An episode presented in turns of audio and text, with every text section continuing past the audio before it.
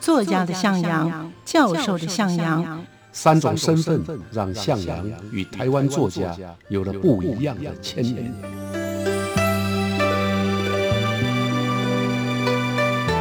听向阳与徐凡谈他的作家朋友们在写作这条路上，生命与创作如何交织出最灿烂的光芒。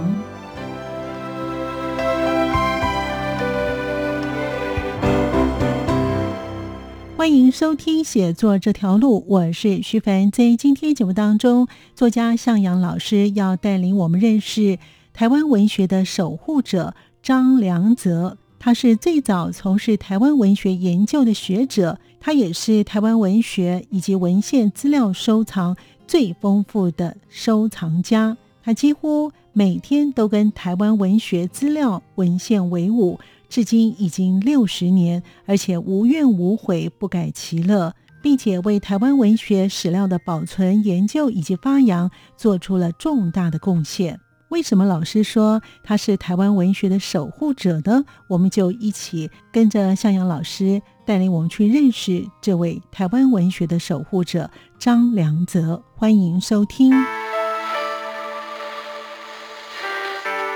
往日情怀》。文学留声机，他在竹波大学开的课就叫台湾文学课程啊，这是日本各大学呀最早开设的台湾领域的课程。他算起来是在竹波大学里面呢唯一的一位台湾人教授。欢迎朋友们收听写作这条路，我是徐凡，我是向阳。今天呢，向阳老师呢要带领我们认识呢这位台湾文学的守护者。张良泽老师，张良泽呢？他为什么叫做台湾文学的守护者呢？因为这是我给他安上去。对，为什么要称他是守护者？我很想说他是守护神，可是神好像太过了啊，所以用守护者。他真的做了非常的多。对呀，哦，基本上是因为他是最早从事台湾文学研究的学者。没错。啊，从他年轻。啊，一直到现在，他八十几岁了，八十二了，对，六十多年了，他都是为台湾文学啊付出。那他也收藏了相当多的台湾文学还有文献资料，嗯，啊，也可以说国内啊有关台湾文学的文献收的最多的人就是张良子。从一九六一年到今天啊，刚刚有讲就是六十年了。年轻的时候还在读书。就去访问钟理和的遗孀，钟理和也是台湾战后重要的作家，没错啊。但是在一九六一年呢，钟理和并不是很有名气啊，所以而且他早逝。那他访问了钟理和的太太之后呢，开始整理钟理和遗稿。他本来想说在成大的校刊呢刊钟理和纪念的专刊，那结果后来出了得出了一点事，等一下我们还会谈。几乎是每天呢都跟台湾文学资料。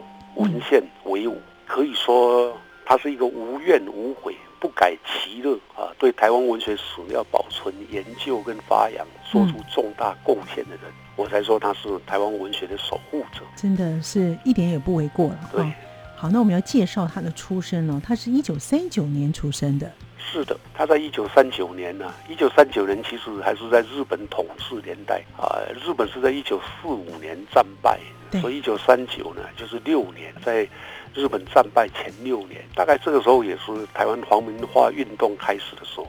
那他原来出生于普里啊，可是他爸爸呢是彰化永靖人，所以他的籍贯在彰化永靖。那刚刚你也提到，他今年八十二岁了。对。可是身体还是非常健康。那他小时候呢，当然就是很认真的哈。所以在一九五五年呢，考进了台南师范学校，那时候叫南师，这个也是今天的台南大学。那先在北港分部，当时受到了他国文老师啊，给他鼓励跟启发。当他读师范的时候，就已经立志要从事文学创作。等到师范二年级的时候，转到台南师范学校的本部，那时候在台南，而且首次啊。投稿到当时的《公论报》副刊，就发表了作品。换句话说，其实他也是很小、很年轻的时候呢，就立志从事文学，那也开始了作品的发表。等到毕业以后，分发到潭前国校任教，但是大概一年，他非常求上进，考进了台湾省立成功大学，也是今天的国立成功大学嗯中文系。刚刚也提到，他因为策划要刊登中理和纪念专刊，对，结果教官呢检查，那时候有检查制度，嗯嗯，就把他这个专刊撤换掉。这一个也让他开始深刻的认识到威权统治啊底下言论跟思想受到监控的那种无奈，也加深了他对护持台湾文学的一个心愿跟决志。而且啊，他这个一旦决定之后，他的作为啊，其实都有很大的改变的呀。他就到了日本去念书了哈。没错，因为其实在他包括考到南师，后来进入成大。对，的这一阶一个阶段呢、一九五五一直到一九六五啊，这十年，台湾的政治环境基本上是比较威权的，控制比较严格。啊，所以这也使得他哈、一直想要离开台湾，所以他在一九六五年毕业当兵，当兵完退伍就考上了这个日本的留学考试，在一九六七年呢，他进入了日本关西大学中国文学研究所深造，刚好他的指导教授叫曾田社，他是。中国文学、新文学的专家，也是鲁迅的非常得意的门生。嗯，那鲁迅在中国新文学呢，就是领导的地位，就好像奈何在台湾文学一样。那因为曾田社是鲁迅的学生，所以老师上课啊，一定介绍不少鲁迅的为人作品。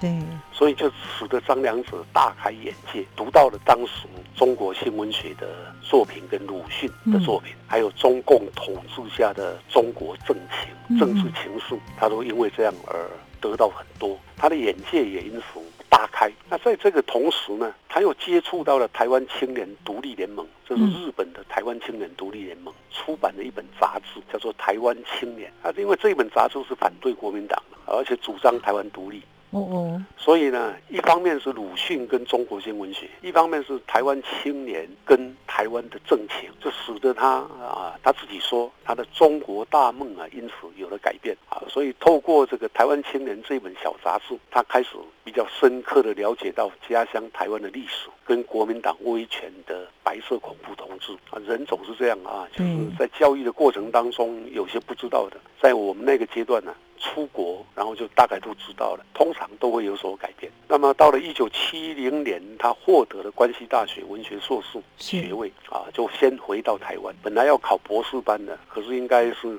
留学呀、他钱都要花很多了。对呀、嗯、啊，所以他就决定回台湾。回台湾的第一年呢，他先在士林高中担任国文老师，嗯，也到成大中文系兼任讲师。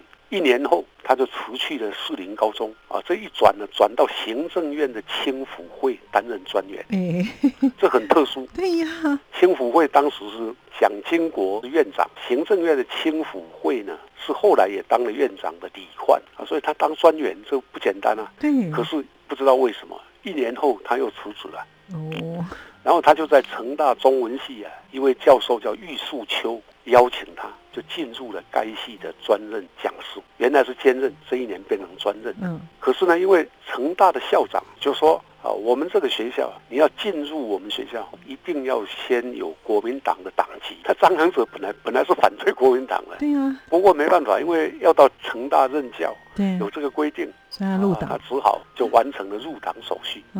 后来在几次的演讲当中谈到这个事啊，都会说此举啊，让他清纯的三十三年青春终于破功。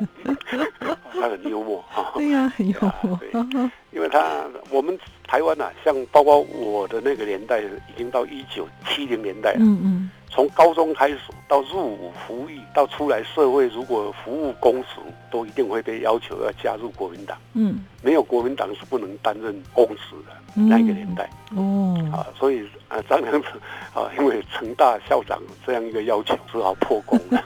所以呢，他在成大中文系就上课了，那他在这个地方也开了不少蛮特别的课程哦哎，，没错，没错，嗯，这也是他跟台湾文学开始有更多的密切的关联的一个阶段。他在成大中文系的时候呢，就开了一门课，当时的全国各大学都没有开过的课，叫《中国新文艺欣赏与习作》。他之所以开这个课，当然跟他在日本的硕士学位有关，因为在日本他是增田社的学生，而增田社呢又是鲁迅的学生所以嗯，他开这门课，他讲授鲁迅的文学。可是实际上啊，鲁迅在那个阶段已经是被政府啊列为禁书的作家啊，所以有职业学生啊就向学校告发，告发一次，告发两次、三次，后来校长啊也知道了，就警告他说这个门课你不能这样开。所以呢，他干脆转而介绍钟理和、钟兆政、叶石涛、杨清处。嗯嗯，黄春明这些对。乡土文学作家，也很好啊，对啊，因为新文学，那新文学不能介绍鲁迅，那就介绍台湾的新文学。然后同时呢，用一个笔名叫铁鹰，金银铁铜铁铁的铁，，嗯，英英国的英，对，用铁鹰这个笔名啊，在《智利晚报》的副刊呢、开了一个专栏叫《凤凰树》，那介绍台湾文学。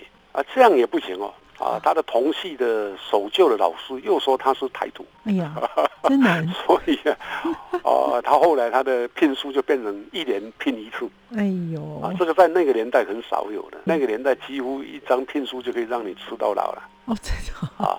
现在是有一年一聘，就是是初聘，当我们刚开始聘任一个老师，会有一年一聘，后来改成两年一聘，再过来才是几年一聘。可是那个年代不是，那个年代会变成一年一聘，通常都是有问题。所以呢，他开始感到慌张，而同时呢，他又有朋友告诉他，情治单位在注意他。那更糟哇，，那威权年代啊，这种状况是很恐怖的。对，所以呢，他就想办法找一个日本的朋友，帮他介绍日本的大学的教授。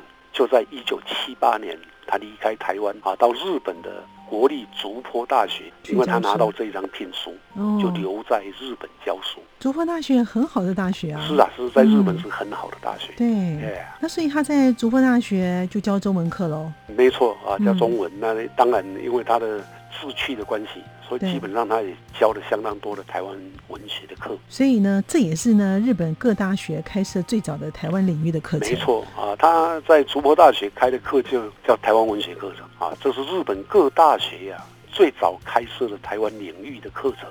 换句话说，在日本张良者还没去之前，没有人甩你什么台湾文学不台湾文学。对，他到了竹坡以后，台湾文学这一门课在日本啊成为正式的课程，哦，这比台湾也还早哦。台湾要到一诶一九九七才开始有台湾文学课程。那日本人那么快就可以这么早就可以接受对台湾文学，对对啊，所以这是张良者一个贡献之一。也因为这样呢，所以他在日本呢也努力的宣扬台湾文学。他曾经提过，一九七九年呢，他曾经在东大，就是东京大学哦，台湾留学生会演讲台湾文学史的构想。同年的十一月五号呢，又在《朝日新闻》文化版，《朝日新闻》也是日本最大的报纸，是的，朝日、每日，他在文化版发表的一篇叫做《苦恼的台湾文学》。这个年的十十一月十号，他又在日本国立国文资料馆发表了一篇论文，叫《战前台湾的日本文学》。这几个都是日本学界啊最早的有关台湾文学的研究的介绍，也可以说啊，就是他的创举。那所以老师刚才有讲说呢，他在竹坡大学呢，他那个时候很少台湾的人去那边教书吗？几乎没有，我几乎没有他应该是第一个。哇，那他很厉害啊！因为哦，日本啊，日本是包括你要拿博士啊，像东京大学要拿到文学博士都很困难，嗯，更何况要进入那个学校里面教书。他算起来是在竹坡大学里面呢，唯一的一位台湾人教书。嗯竹坡大学当时啊，也要走向国际化，所以他给外国人老师啊的薪资比给日本老师的薪资还高。哦，啊，所以张良者的月月薪，光是一个月的薪水，他就可以买到竹坡大学旁边的田地四十坪，哇。农田啊，可以买到四十坪，哇，现在买到现在他变地主，但是他没有买，他把每个月领到的那个薪水啊，就全部拿来买台湾文学或者台湾文献。换句话说，他看到文献，文献指的就是比较古老的书或者比较旧书。但是在日本啊，有啊，它有旧书街啦，有卖一些日本年代的有关台湾的书，有的是日本人写的，有的是台湾人写的，对，可是都很贵，啊，他就舍得买。那有人问他为什么要这样呢？为什么不买地呢？他却要买书呢？哦，他回答：因为台湾需要的不是土地，哇，真的是很 好这个是风俗，所以难怪老师会说他是守护者，是啊。那收集这些文献史料，就使他因此啊也认识了当时创办，原来他不是看台湾青年嘛，对，啊，他就认识了创办人叫王玉德。王玉德也是一个不得了的人物，他是日本的台湾独立运动的领袖，又是战后台湾第一位东京大学的文学博士。哦，啊，所以很不简单的一个人。对，那曾经在一九五零年代发表过一篇论文，叫《文学革命对台湾的影响》。张良者为了要读这一篇论文啊，啊，就到处的去找，然后到最后呢，找到别人介绍，就跟王玉德见了面，两个人从此成为非常要好的朋友。他们两个目标应该都一样吧？哈，哎，后来一样，哎，我记得我在一九八五年，应该是八月底到日本的时候，张良哲也在竹坡大学。哦，我是跟另外一个作家叫杨清初，我们要到美国爱荷华，是，那我们到东京去看张良哲，嗯，他接待我们，后来也介绍这个王玉德认识我们。啊，哦，所以他跟王玉德的交情非常非常的好。或者王玉德现在还在日本？已本，经过世了，他年纪很大。那等到一九七九年美丽岛事件发生，一九八零年的二月又是。发生了一林宅血案，就林义雄家里的血案，是的，这使得张良者痛心至极，所以呢就加入了王玉德创办的那个台湾独立联盟。那这个在戒严年代都是不被允许的，是的，因为那就等于台独。嗯，他就成了黑名单啊。所谓黑名单呢，就是言论、意见、行动啊，跟执政就是跟政府不一致，然后被取消了护照。那取消护照以后，你不不能回台湾了，对，所以他就滞留在日本啊，要一直到一九九二年这个黑名单的政策解除了，他才能回到台湾。其实我觉得有时候真的是一个时代的背景哈，没错因为他那个时候想回来也没有办法回来，所以嗯他就必须要待到日本，待到一九九二年哦，黑名单删除之后呢，他才回来台湾。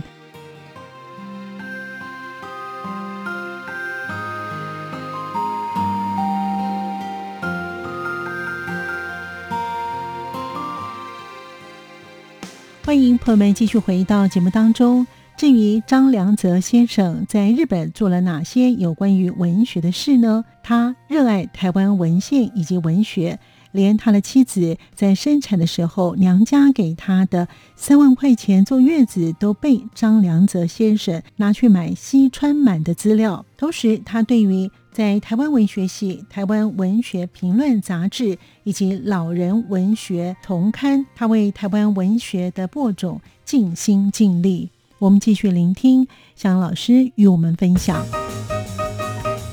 把他有关于日治时期一直到今天的一些台湾文学的重要史料收藏在这个馆里面。到了两千零一年呢，他又创刊了《台湾文学评论》这个杂志。那在台湾文学的推动上面，他也是个火车头。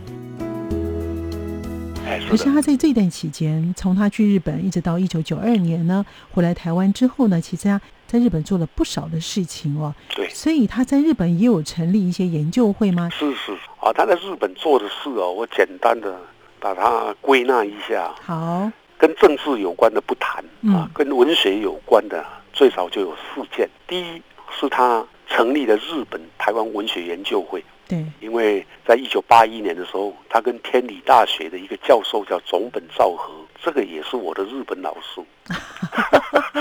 啊，我读大学的时候读日文系，嗯，他就是我们日文系的日本教授，然后又结合了年轻讲师叫中岛利郎、夏村作治郎，这两位都是很重要的年轻学者。他们在一九八一年成立了台湾文学研究会，哎，这是全地球就全世界第一个台湾文学研究会啊，所以这是他做的第一件大事。第二啊，是他在日本。当时美国有台湾文学研究会，这个台湾文学研究会呢是台湾的作家留美的作家组成的，他就协助台湾文学研究会啊主办了一个台湾文学研究会竹坡国际会议，嗯在竹坡大学。那整个工作当然都是张良哲啊要负责，就促成了日本的台湾研究的学者，还有美国的台湾文学研究者跟作家，另外就是从台湾邀请邀请台湾的作家去参加，这个在台湾文学史上也是第一次，也可以说就是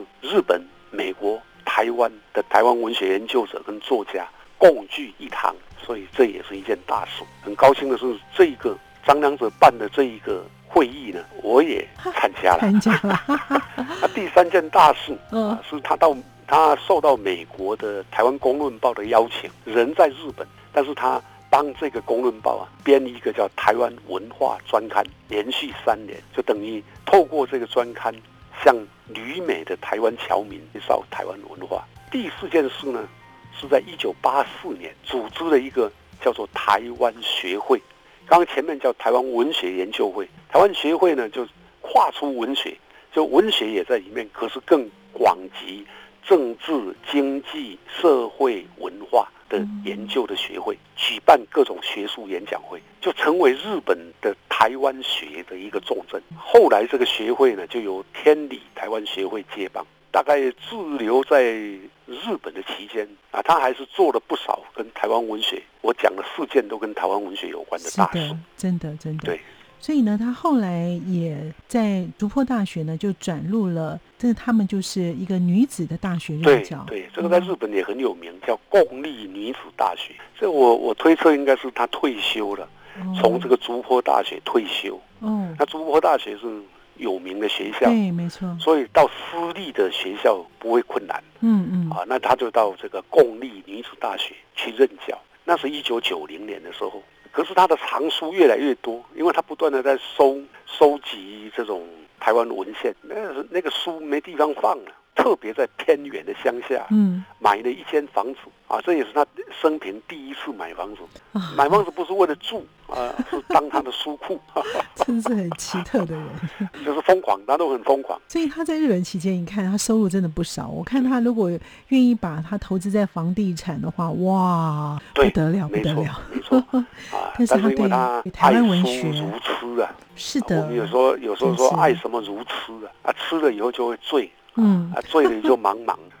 他在他在日本期间当大学教授，地位其实很高，在日本。嗯，是的，那他因为他是外国人老师，所以收入其实也不少又更好。可是由于他对台湾文学文献痴迷啊，嗯然后吃醉了，所以就付出了相当大的代价。我们刚刚也提到一些啊，他研究台湾文学，关心台湾前途啊，结果使他成为黑名单，对，有家归不得。没错，他买台湾文献，收藏珍贵史料，光是这些就让他自掏腰包，往往把他原来有的收入都耗尽了，所以家里面经常有寅吃卯粮的窘境。真的没有办法想象哦。他的妻子啊啊，在生子生产以后呢，嗯，娘家嗯想说啊，给他们三万块的这个坐月子的钱，啊，结果没想到啊，他全拿去买西川满的资料。真是西，川满是日治时期的日本在台湾的作家。嗯嗯，那导致他们娘家的母亲呢、来探看这个女儿的时候，看到这种状况，眼泪都掉下来了。真的，啊！这个是个疯子，真的耶，他就用他自己的力量，嗯，为台湾的文献保存、台湾文学版图的扩张，呃，甘愿牺牲自己啊，因为也包含他自己，他没有什么生活的开销嘛，嗯嗯，那还有家人的最基本的生活条件都拿去了啊！这种精神呢、说起来说他是疯子啊，却叫人心酸啊，对也令人感佩。真的是真的令人感佩。啊，好，所以九七年的时候呢，他就回来台湾开始对教书了。然后接着他就回到台湾了啊。他回到台湾的原因呢嗯，啊，当然也跟当时啊真理大学，现在在淡水有个真理大学，是的，没错。因为要创立台湾第一个台湾文学系，大学里面的第一个台湾文学系嗯，啊，真理大学就邀请他，邀请他担任创系之后的第一任系主任。是，他当然很高兴，因为嗯台湾文学就是他的命。对，所以他接受了。同时呢，他也在这个学校成立的台湾文学资料馆，把他啊有关于日治时期一直到今天的一些台湾文学的重要史料收藏在这个馆里面。到了两千零一年呢，他啊又创刊了《台湾文学评论》这个杂志啊，就成为台湾文学重要的创作跟研究发表园地。对，这样做下来，两千零九年的时候，他从真理大学退休。那真理大学还特别颁了一个名誉馆长的这个，也叫做任命状吧。啊、嗯嗯，其实名誉馆长是一个名誉词啦，对，啊，并不是真的馆长嘛，就是名誉的。他也乐此不疲啊嗯。后来台湾文学资料馆随着学校的这个需求，真理大学有个麻豆校区，就转到麻豆校区。是，那张良哲啊，还当义工啊，嗯啊，几乎每天到这个资料馆去工作，人没有领薪水，好 像啊，很遗憾的是，到了两千零二十一年啊，因为这个学校啊，他们好像对台湾文学资料馆呢、有意见，或者嗯想要要做些什么事啊，就开始要赶张良哲啊，所以一月左右啊。他在他自己最喜爱的这个台湾文学资料馆呢、要开门拿钥匙要开门，结果被换锁了。哎呦，啊，呃，有两好离次谱。啊呃，连着两处都没有办法开门进入。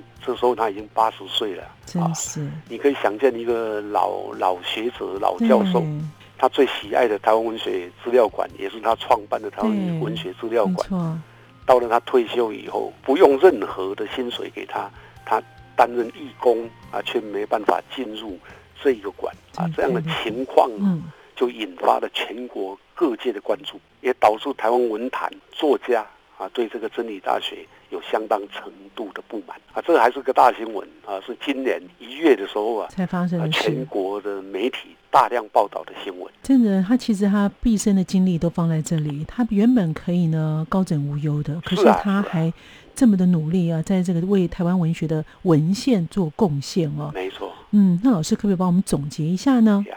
好，那我刚还没讲到那个事件的的后面。事件以后呢，张良哲啊辞去了他名誉馆长的职务，然后呼吁也集结了一些作家，希望政府啊应该成立一个台湾文学园区，让台湾文学史料受到合宜的保存。那这几年来呢，他又突发奇想，他跟高坂嘉玲教授两个人合力去编辑出版一个叫《老人文学丛刊》，提供给银发族还有作家发表的园地。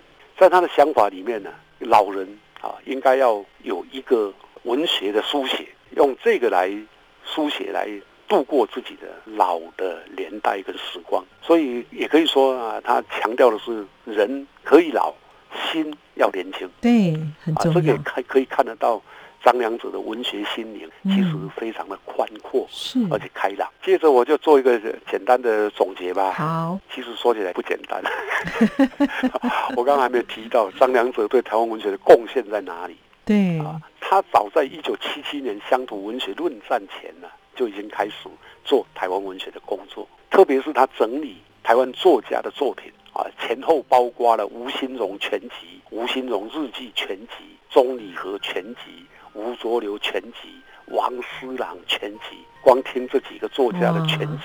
你就的知道他要花多少精神多少时间。是的，那在台湾文学的推动上面，他也是个火车头，他带动台湾文学啊，做了很多首开风气之事。史料收藏当然是其中的一种，所以他让很多台湾作家信任他。啊，愿意把手稿跟信件让他收藏，所以这个对台湾文学研究是相当大的帮忙。嗯嗯，那在教学跟传播方面呢，他又开启了国内大学第一个台湾文学系的创立，这就刺激了后来啊，包括台大啦、呃成大啦、嗯。清华啦、嗯，啊静宜、中兴等等各个大学纷纷成立台湾文学系。那另外，他也创办了台湾文学评论杂志啊，也包括刚刚讲的老人文学丛刊。嗯，为文学传播用尽了心力。简单的说，光是这些啊，他就可以称为台湾文学的守护者。他当然也是台湾研究的领路人。真的不容易啊！他的一生呢，全部都贡献给台湾的文学、台湾的文献哦，真的没有几个人可以像他这么做到的哈、没错，难怪老师会说是他是台湾文学的守护者张良泽。感谢老师让我们认识他，也谢谢我们的听众朋友的收听，我们下次见。好，下次见。在今天节目当中，作家向阳老师带领我们认识了这位台湾文学的守护者张良泽。听完了之后，不知道您是否跟我一样有同样的感觉？在台湾文学以及台湾文献上面，总会有一些文学家，他有一股热情以及傻劲儿。感谢您的收听，我们下次见。